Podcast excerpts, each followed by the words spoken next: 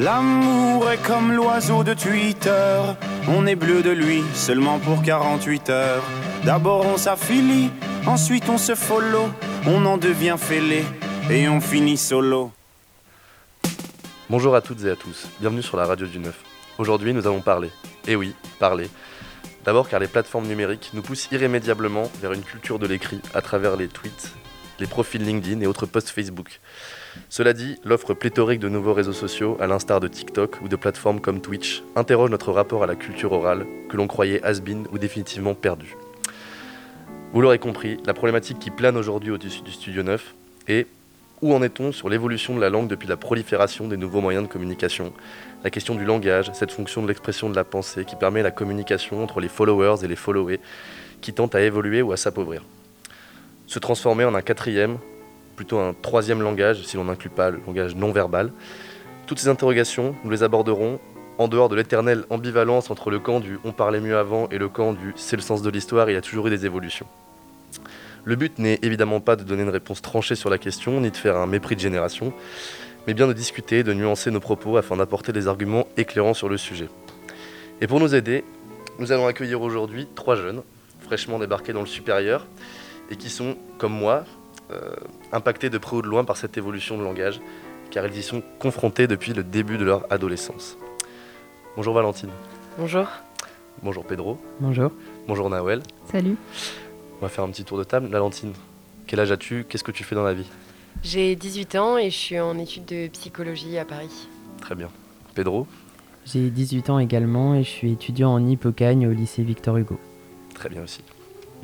Euh, J'ai 18 ans aussi et je suis dans la même classe que Pedro en hippocagne à Victor Hugo. Eh bien, bon courage à vous. Merci. Donc on va commencer euh, ce petit podcast par un micro-trottoir. Je crois que Nawel et Pedro, vous avez préparé euh, un petit sujet. Vous pouvez nous en parler? Oui, alors euh, l'année dernière en option théâtre, on est allé euh, assister à une pièce de théâtre qui s'appelait Pavillon Noir et euh, qui euh, mettait en scène le monde virtuel où les comédiens, par euh, le seul souffle du jeu, euh, représentaient des métadonnées. Et euh, on en a pas mal discuté avec Nawel et c'est un sujet qui nous a beaucoup inspiré. Parce que finalement, euh, enfin moi ça m'a un peu fait penser à la, à la novlangue dans 1984 de George Orwell.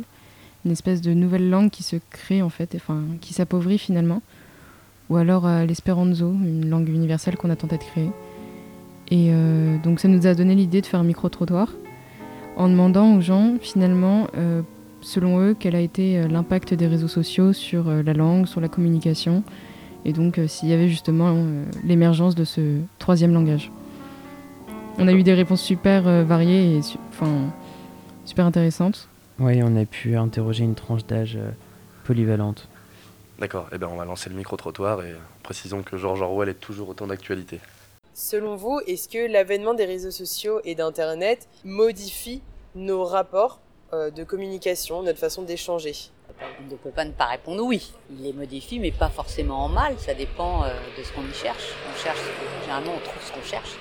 Bah, je pense qu'il y a plusieurs choses qui ont, qui ont changé déjà sur la manière de s'exprimer. On n'a pas les mêmes réflexes, on n'a pas les mêmes codes, parce que bah, le langage évolue forcément avec l'utilisation qu'on en fait. Et euh, aujourd'hui, bah, on va beaucoup plus vite sur les informations, etc. Et mine de rien, les textos ou quoi que ce soit, ça condense les informations. Et euh, on n'a pas la même manière de communiquer aussi parce qu'on communique beaucoup plus, j'ai l'impression. Euh, je vais être en communication, avec, je peux être en communication toute la journée avec quelqu'un, ce qui n'existait pas avant. Enfin, avant, t'envoies des lettres, etc. Si t'es vraiment maniaque, t'envoies quatre lettres par jour, mais il n'y a pas ce rapport immédiat de la conversation qui peut durer 5 heures alors que t'es à, à deux villes complètement différentes, quoi. Et donc, euh, d'après toi, est-ce qu'il y aurait l'arrivée d'une troisième langue peut-être? J'espère que plus tard, il y a un truc, enfin, moi, je croyais beaucoup en l'espéranto, enfin, je crois encore beaucoup en l'espéranto, qui est cette langue qui a été créée pour être apprise très facilement. Et je pense que c'est important qu'on ait un langage qui se développe où tout le monde peut le comprendre, en fait. Une langue, elle est faite pour évoluer et, euh, Évidemment que tu pourrais te dire que la langue elle est moins belle qu'il y a 20 ans. Ouais, très bien. Regarde la langue d'il y a 50 ans, regarde la langue d'il y a 70 ans. Tu comprends rien à la langue d'il y a 200 ans. C'est pas grave, ça évolue, c'est comme ça, c'est un outil. Et selon toi, cette modification, tu l'aperçois comme quelque chose de plutôt positif ou négatif? Ben, ça dépend en fait. Il y a, peut trouver du, du bien comme du moins bien parce que dans certains langages, on peut exprimer des choses que dans d'autres langages, on peut pas exprimer. Enfin, j'ai un exemple qui est super chouette, c'est si je me trompe pas, c'est dans la communauté Inuit. Eux, ils sont vraiment en contact avec tout ce qui est euh, la neige, euh, le froid, donc ils ont plus d'une cinquantaine de mots pour parler bah, des flocons, de la neige, alors qu'en français, on a beaucoup, beaucoup moins. Et euh, au contraire, la le français, c'est une langue qui est très précise sur d'autres sujets. Par exemple, en diplomatie, on l'utilise comme langue officielle, donc ça montre que c'est très, très important. Et c'est bien dans le sens où on va pouvoir créer des liens entre les différentes personnes de différentes nationalités. On va se retrouver, euh, on va se retrouver autour d'un même point commun, on va dire, de même point commun linguistique. Eh bien, ce micro-trottoir nous laisse demander si l'espéranto n'a pas des beaux jours devant lui avec le numérique.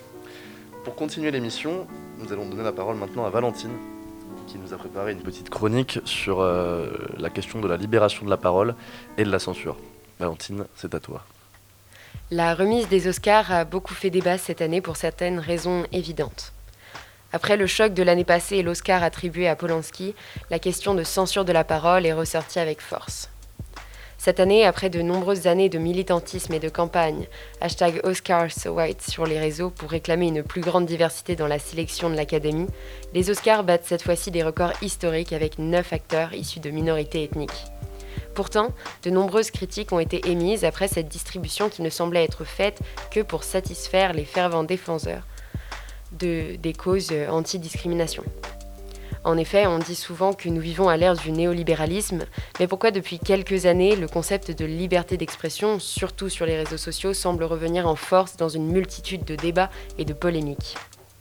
Le fond de la question est qu'il y a en fait un problème de concept avec la liberté d'expression l'ouverture de la parole, ajoutée à l'importance des réseaux sociaux, au fait que tout le monde peut prendre la parole publiquement, se faire entendre, tout ça a facilité la mise en évidence du problème de fond de la liberté d'expression.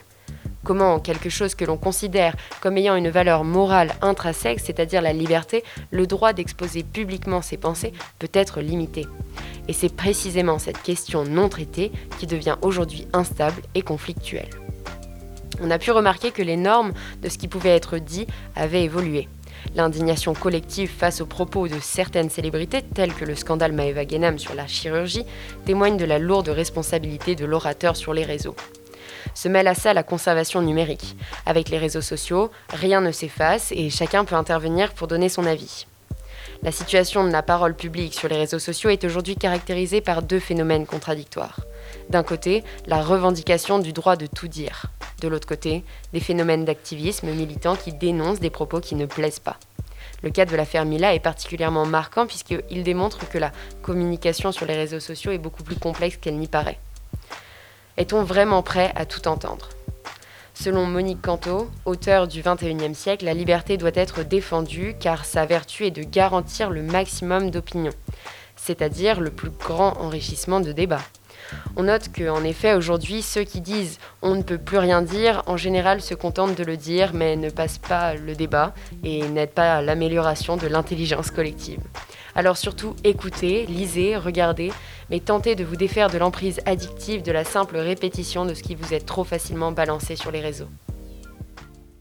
Et oui, car c'est aussi cela le langage une expression de la pensée et qu'elle se libère ou qu'elle se bride, les réseaux sociaux deviennent évidemment une tribune euh, qui laisse place à l'oral et évidemment à l'écrit. Donc nous allons continuer avec une interview. Et euh, qui de mieux placé pour parler du langage et de l'oralité qu'un professeur de latin? Et ce n'est pas n'importe quel professeur de latin puisqu'il s'agit du professeur de Pedro et Nawel. Ouais, avec Nawel, on a eu euh, l'idée d'interviewer notre professeur de lettres classiques euh, après un cours qu'il nous a dispensé sur la rédaction des mails. Et on a trouvé que ça faisait écho avec le thème du podcast. Euh, donc je m'appelle Julien Dubruc, je suis prof de lettres classiques au lycée Victor Hugo à Paris. Donc j'enseigne le latin le grec à des jeunes gens, des jeunes femmes qui sont en hypocagne. Je suis par ailleurs euh, musicologue, je suis donc aussi chercheur et éditeur euh, au Centre de musique baroque de Versailles. Question plutôt générale, comment a évolué le langage au fil des siècles? Oula, on est parti pour 5 heures. La plus grosse erreur qu'on pourrait commettre, ce serait de, de penser que au fond, le, langage est réductible à de l'écrit. et aux traces écrites qui nous occupent beaucoup, nous autres littéraires, qui nous occupons de lettres. Et même quand on est spécialiste de linguistique, on court toujours le danger de, tomber dans le panneau, de réduire la langue à un truc qui serait écrit, qui serait soumis à une grammaire, qui serait dans des livres, etc. Euh, une langue, c'est, même pour les, les, les plus grands écrivains, c'est essentiellement un truc qui se parle. Le plus grand apport scientifique, on va dire, du, de la linguistique au 19e et surtout au 20e siècle, ça a, été justement de s'intéresser à la langue non pas comme un système écrit, euh, euh, au fond comme on apprenait le sanskrit, le grec et le latin euh, jusqu'au XXe siècle, à des, des, systèmes clos, fermés, euh, qu'on enseigne de manière verticale, mais bien comme des systèmes vivants, un peu chaotiques. Donc ça, c'est la première chose qui me vient à l'esprit pour une question aussi, aussi générale. Et alors, pour, pour, recycler une marotte, j'aime bien dire quand même que le langage évolue parce que les gens sont des grosses feignasses. C'est-à-dire que les mots changent parce que globalement, euh, qui que vous soyez dans la société, vous avez tendance à ne pas être aussi rigoureux, aussi articulate euh, que vos parents, vos grands-parents, vos ancêtres. Et euh, la plupart des évolutions linguistiques, pas toutes, hein, mais la plupart peuvent s'expliquer au fond par le fait que les gens sont de plus en plus feignants. Est-ce que, euh, mais du coup, cette transition, euh, elle a impacté, enfin, l'avènement d'Internet a impacté votre manière d'enseigner? Euh, Je ne pourrais pas vous dire parce que j'ai commencé à enseigner après Internet. Donc, de fait, j'ai jamais vraiment enseigné sans Internet. Ce qui, est, ce qui est le plus frappant quand même, c'est la, la manière dont le, euh, au fond la possibilité d'avoir une sorte de, communication universelle avec l'email en particulier, euh, qui est une manière d'être joint nuit et jour. Euh, pour peu qu'on soit connecté par n'importe qui qui a, votre adresse, là a changé beaucoup de choses. C'est-à-dire que dans la génération de mes parents, il y a encore plein de gens qui étaient sur liste rouge. Ils ne voulaient pas que les gens aient leur numéro de téléphone pour pas que n'importe qui les appelle. Euh, Aujourd'hui, on a laissé notre adresse email à des centaines, à des milliers de gens sur la planète et on peut être contacté à n'importe quel moment de manière instantanée par à peu près n'importe qui.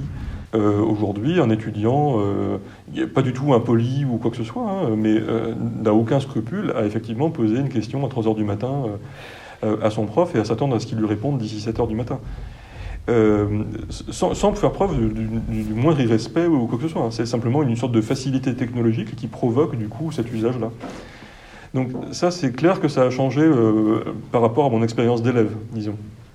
Jusqu'aux années 90 y comprises, euh, un professeur d'université, c'est un, un, notable que, que l'on approche une fois par semaine dans l'heure de cours qu'il fait à la fac. Aujourd'hui, les profs d'université, euh, de manière tout à fait démocratique, ils ont une adresse email comme tout le monde, on peut les joindre comme on veut. Alors ils répondent ou pas, mais ils sont joignables, ils répondent dans une situation de communication parfaitement égalitaire. Euh, selon vous, les réseaux sociaux pourraient-ils être un moyen euh, d'enseigner la langue Ou plutôt de l'entraver et de l'appauvrir Je suis toujours un peu sceptique avec l'argument de la décadence en gros. Enfin, il est vrai qu'il y a une baisse de niveau, c'est-à-dire qu'elle peut se mesurer de manière très objective, si vous voulez. Mais euh, euh, j'aime beaucoup dire que la baisse de niveau, c'est avant tout celle des profs. Hein. Je n'ai encore jamais rencontré de proviseur euh, ou d'inspecteur qui fait pas de faute d'orthographe dans ses emails, si vous voulez. Euh, alors qu'un instituteur faisant la moindre faute d'orthographe aurait suscité le scandale dans une ville de province il y a 100 ans, si vous voulez. Donc clairement, il y a une baisse de niveau général, pas simplement des élèves, mais aussi des professeurs et de, de l'administration. Donc c'est plutôt un phénomène de civilisation, c'est pas très inquiétant en soi. Hein. Euh, alors, donc c'est clair qu'il y a une baisse de niveau. Ensuite, est-ce qu'elle est, est, qu'elle est entretenue euh, Est-ce qu'elle est corrélée à, au développement des réseaux sociaux euh, Difficile à dire. Parce que cette baisse du niveau, elle a commencé bien avant Internet et bien avant les, même les SMS. Oui. Donc ça, ça, ça, me paraît un peu facile, si vous voulez, de, de, de, de même d'établir une corrélation, même pas une causalité, mais même une corrélation entre, entre les deux. Euh, moi, j'aurais tendance à, plutôt voir le côté positif des choses, euh, dans la mesure où l'échange généralisé de textes écrits est une nouveauté euh, civilisationnelle dont je crois on mesure pas encore très bien les conséquences en fait. Plus les gens, écriront, plus les gens écriront, mieux ils écriront, je crois. À l'esprit de synthèse, un art du langage que l'on envie tous au corps professoral. Donc, euh, pour clore ce, ce, cette émission, euh, moi je voulais vous poser la question à vous trois. quel est votre positionnement par rapport à quelque chose que vous vivez tous euh, depuis plus ou moins longtemps Votre rapport aux réseaux sociaux d'abord peut-être et comment vous en servez Comment vous exprimez dessus? Valentine? Euh, bah moi, je trouve qu'il y a eu un, essor très très fort des réseaux sociaux pour notre génération sur les derniers temps. Et c'est vrai que ça a été assez bénéfique de mon, de mon côté parce que ça m'a permis de, vraiment ouvrir mon champ de, de, discussion avec un nombre de personnes. Et c'est vrai que euh, si au départ à l'écrit on a peut-être l'apparition d'un troisième langage comme on en parlait jusqu'alors, bah finalement euh, moi j'utilise beaucoup finalement le paramètre euh, vocaux. Et du coup ça m'a permis énormément de euh, bah, en fait, de, de, plus ça a été un moyen de communication euh, sans changer le langage pour autant euh, par l'écrit, mais c'est vrai que qu'en même temps, c'est tellement simple finalement avec ce troisième, langage de, de, se comprendre et, de, de réellement communiquer en fait, même avec les emojis sur nous, mais sans avoir à trop s'exposer pour autant. Donc oui, moi pour l'instant, c'est plutôt bénéfique. D'accord, très bien. Pedro, peut-être? Ouais, alors moi j'en fais pas un très grand usage personnellement. Euh, après les réseaux sociaux, mon contenu il est plutôt axé vers euh, l'information, euh, la politique. mais je pense que c'est de bonnes plateformes, je pense notamment à Instagram ou Twitter, c'est des bonnes plateformes pour diffuser des idées et qui ouvrent aussi beaucoup de débats et d'échanges. après, je pense aussi que les SMS, c'est un bon moyen pour écrire en fait, parce que finalement on écrit beaucoup. Euh, je pense qu'on écrit même plus qu'à l'époque où on écrivait des lettres. Euh, là, on écrit constamment, toute la journée, en fait. Est-ce qu'on écrit mieux Est-ce qu'on écrit différemment Est-ce qu'on écrit moins bien, d'après toi? Euh, bah Ça, ça dépend des critères, je pense. Ouais. Enfin, oui, c'est quoi écrire bien Qu'est-ce que c'est qu'écrire mal Parce que je pense qu'on se prend pas non plus la réponse. tête quand, quand, on écrit par message. On, se demande pas... On n'a pas ce souci, en fait, de, de, de la langue. On fait beaucoup de de, de, raccourcis en fait. Et puis ça va avec ce même débat éternel de finalement est-ce que le correcteur automatique c'est bénéfique ou pas pour nous, pour l'apprentissage? Parce que bonne langue, déjà pour moi ça passe par une, un, une bonne connaissance de l'orthographe, de la grammaire et ça ça se retrouve énormément dans, les messages, enfin des fautes terribles qui, donnent, qui ne donnent pas en fait envie de, de communiquer finalement avec les personnes je trouve. Et est-ce que justement l'orthographe et la grammaire dont tu parles, est-ce qu'ils tendent pas à évoluer? Par exemple, il y avait un débat il n'y a pas très longtemps sur la question de, de, de mots de l'Académie française, était en train de réfléchir à modifier des, des, mots et leur orthographe, par exemple nénuphar, ne plus écrire PH mais d'écrire F, pour simplifier la langue. Par exemple, ça, est-ce que c'est dû euh... à votre avis à un langage numérique, à une... À quoi c'est dû à votre avis? Nous, dans le langage numérique, on transforme complètement les mots, mais pour autant, euh, on n'a pas de jugement par rapport à un orthographe, puisqu'en fait, je trouve que ça se joue vraiment à la sonorité aujourd'hui, les, mots qui sont retranscrits euh, dans, ce troisième langage, alors qu'en fait, quand on va essayer de simplifier, nous, nous c'est même pas forcément de la simplification, c'est une connexion euh, directe qui se fait dans la discussion. Quand tu parles de sonorité, ça veut dire qu'il y a un espèce de rapport oral, du coup oui, mais exactement, mais c'est pour ça que je revenais sur, ce, sur, ces, sur cette utilisation du vocal, notamment ouais. sur les réseaux sociaux. Ouais, et puis pour en revenir au correcteur automatique, euh, moi je pense que c'est pas une mauvaise chose, je pense que ça peut permettre d'acquérir un, un, automatisme aussi, à force de voir euh, la correction d'un certain mot, on va peut-être acquérir, ouais, on va peut-être acquérir euh, bah, voilà, un, un automatisme et, et, au fur et à mesure du temps l'écrire en fait euh, correctement. D'accord. Euh, moi, les réseaux sociaux, ça m'a permis surtout de, bah, de me cultiver finalement. Parce que je sais que j'en faisais un usage assez excessif et je me suis dit pourquoi pas le mettre à profit. Et, euh, et je, ça crée vraiment un espèce de lien qui est assez euh, compris que de notre génération, j'ai l'impression. Et par exemple, les mèmes, c'est vraiment un truc que nos parents ne comprennent pas. Et, et c'est quelque chose qu'on ne saurait pas expliquer. Il ouais, y a vraiment un lien, bah, du coup, peut-être ce troisième langage et c'est cette espèce de lien implicite en fait qu'il y a entre nous tous et qu'on communique via les réseaux sociaux. Et si on n'est pas sur les réseaux sociaux, on ne peut pas comprendre ce lien. Voilà. Ouais, et, et, qui d'ailleurs se communique de plus en plus même à l'oral. Il euh, y a des mèmes qui sont ancrés dans, dans le langage euh, quotidien des jeunes, de plus en plus. Non, mais pour moi, juste, c'est un langage qui est surtout un langage de compréhension. En fait, on, l'adopte pas seulement parce qu'on est obligé de l'adopter, en fait, parce que c'est une langue, mais simplement parce qu'en fait, on, on, se retrouve dedans et on se comprend. Et, euh, et en fait, le, lien direct avec la personne, avec ce langage se fait en fait. Et du coup, pour moi, c'est un, c'est pas un langage qui, doit être créé comme ce, langage universel qu'on a tenté de créer, mais c'est un langage qui se crée automatiquement. Et c'est ça qui est intéressant, c'est de voir qu'en fait, tout le monde rentre dans ce langage sans, sans y être forcé, et que c'est pas forcément quelque chose qui s'apprend, c'est quelque chose qui s'invente en ce moment. Et donc, du coup, par rapport à l'espéranto, qui est d'ailleurs une langue, parce qu'il y a eu un, c'est-à-dire c'est une langue et non pas un langage. Et euh, est-ce que, par exemple, le langage numérique qui du coup est un mode de communication qui passe pas simplement par l'écrit ou par la langue. Euh, est-ce que voilà, il pourrait y avoir une espèce d'espéranto numérique qui du coup se créerait, euh, euh, qui se substituerait, substituerait, à la langue et qui du coup serait et c'est ce qui se passe aujourd'hui. Elle avait l'air de dire que non tout à l'heure au micro trottoir, la dame.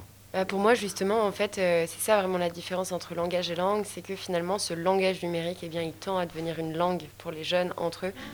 Et, et, voilà, moi, je pense qu'il faut, faut, prendre les choses comme elles viennent, faut, faut voir comment ça évolue et je pense que c'est franchement pas négatif. Et il y a une phrase hyper intéressante qu'a dit justement l'étudiante en, théâtre, c'est que la langue doit nous servir à nous et on ne doit pas nous s'asservir euh, face à la langue en fait. D'accord. Et eh ben merci. Ouais, euh, juste dernier mot. Moi je pense qu'il faut surtout pas diaboliser ouais, cette nouvelle langue parce que si nous les jeunes on a de la distance euh, avec cette langue et puis face à une copie de dissertation et euh, face à notre smartphone, on va pas du tout euh, avoir la même, le, même réflexe d'écriture en fait. D'accord. Mais est-ce que les, du coup je vais rebondir, est-ce que les exigences futures des dissertations et des, des devoirs, que ce soit en français ou dans d'autres matières, est-ce qu'à votre avis, à ton avis, à votre avis, est-ce qu'ils vont tendre à évoluer aussi? C'est-à-dire que les exigences vont baisser, les exigences vont changer et vont s'adapter au numérique Non, je, je ne crois pas. Je pense même que ça peut enrichir. Je sais que moi, j'ai déjà, fait, euh, j'ai déjà fait des références à certains réseaux sociaux dans, mmh. dans des dissertations, même à, à, certains, euh, des personnes qui proposent des contenus tout à fait enrichissants et, euh, et qui ont nourri pas mal de, de copies. donc non, D'accord. Bon, bah merci à vous trois, il y a eu beaucoup de choses intéressantes et je pense qu'on a apporté pas mal d'arguments euh, à la question. Merci à toutes et à tous d'être euh, d'avoir participé à l'émission. Merci à, merci à nos auditeurs euh, fidèles. Et vous pouvez nous retrouver donc sur les réseaux sociaux, au Radio du Neuf, sur Instagram, sur Facebook, sur SoundCloud. Et vous pouvez aussi nous trouver dans la vraie vie si vous voulez nous voir. Merci beaucoup. Au revoir. Au revoir. Au revoir.